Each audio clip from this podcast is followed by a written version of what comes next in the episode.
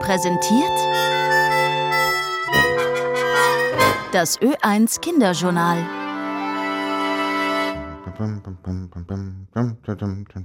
I stay out too late, get nothing in my brain. That's what people say. Mhm. Hallo Rudi, was singst denn du da? Mein Lieblingslied, liebe Veronika und Kinder, Damen, Herren und Welpen. Ich bin heute wieder im Journalstudio bei Veronika Filitz. Du magst Taylor Swift? Ich liebe Taylor Swift. Na dann, Rudi, dann wird's dich freuen, dass sie die große Abräumerin war bei den Billboard Awards in den USA. Dort hat Taylor Swift zehn Preise bekommen, zum Beispiel als erfolgreichste Songschreiberin. Das sind endlich mal gute Nachrichten, weil es gibt ja sonst immer so viel Negatives. Äh, Aus der Ukraine, aus Israel, dem Gazastreifen zum Beispiel.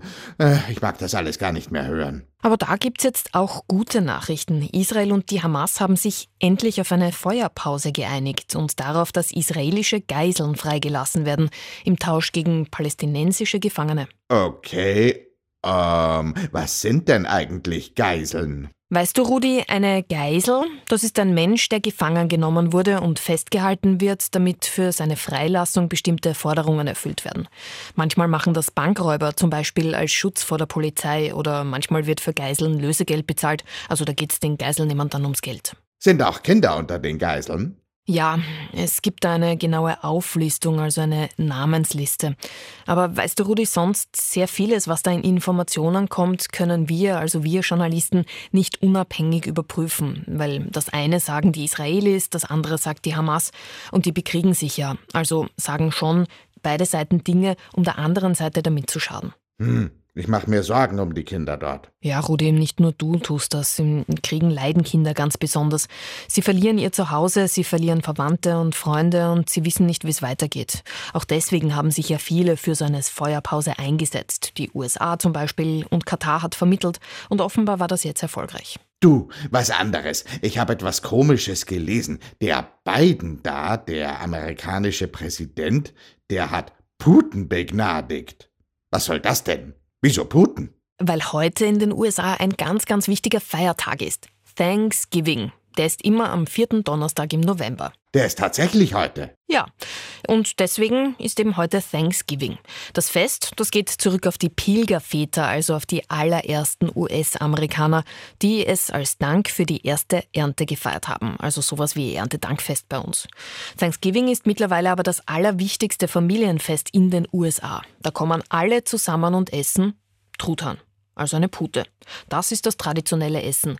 Und genauso Tradition ist, dass der jeweilige US-Präsident ein paar Tage vor Thanksgiving Truthähne begnadigt.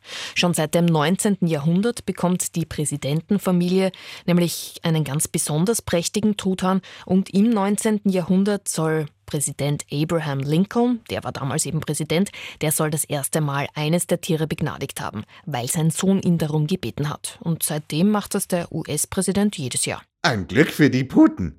Ich esse eh viel lieber Topfengolatschen mit einem Kakao, weil jetzt ist es ja schon kalt geworden. Bei uns schon, ja, es ist ja hier längst Herbst. Ganz anders in Brasilien, dort ist es noch Frühling, aber in Rio de Janeiro, da hat es schon mehr als 40 Grad gehabt. Und dort ist noch nicht einmal Sommer? Arg. Hat das auch mit dem Klimawandel zu tun? Experten sagen, das hat mit der globalen Erderwärmung zu tun, ja, aber auch mit einem Wetterphänomen, mit El Niño. El Niño tritt alle zwei bis sieben Jahre im Pazifik auf. Da kommt es dann zu ungewöhnlichen Luft- und Meeresströmungen, die zu Dürren führen, zu Waldbränden, starken Niederschlag und Überschwemmungen, also zu extremem Wetter. Und extremes Wetter gibt's öfter, wenn wir nichts gegen den Klimawandel tun. Das weiß ich schon. Und ich weiß auch, dass sich viele Kinder und Jugendliche dafür einsetzen, dass was getan wird. Stimmt, zwölf Kinder und Jugendliche haben sogar gegen den Staat Österreich geklagt. Sie sehen die Kinderrechte im aktuellen Klimaschutzgesetz verletzt und fordern strengere und wirksame Regelungen. Können Sie die Klage gewinnen? Naja, theoretisch ja, aber das ist rechtlich alles sehr, sehr kompliziert. Das kann ich mir vorstellen. Papa Veronika, ich gehe jetzt ein bisschen Musik hören. Ah, Shake it off. Shake it off. Rudi, gute Idee. Baba.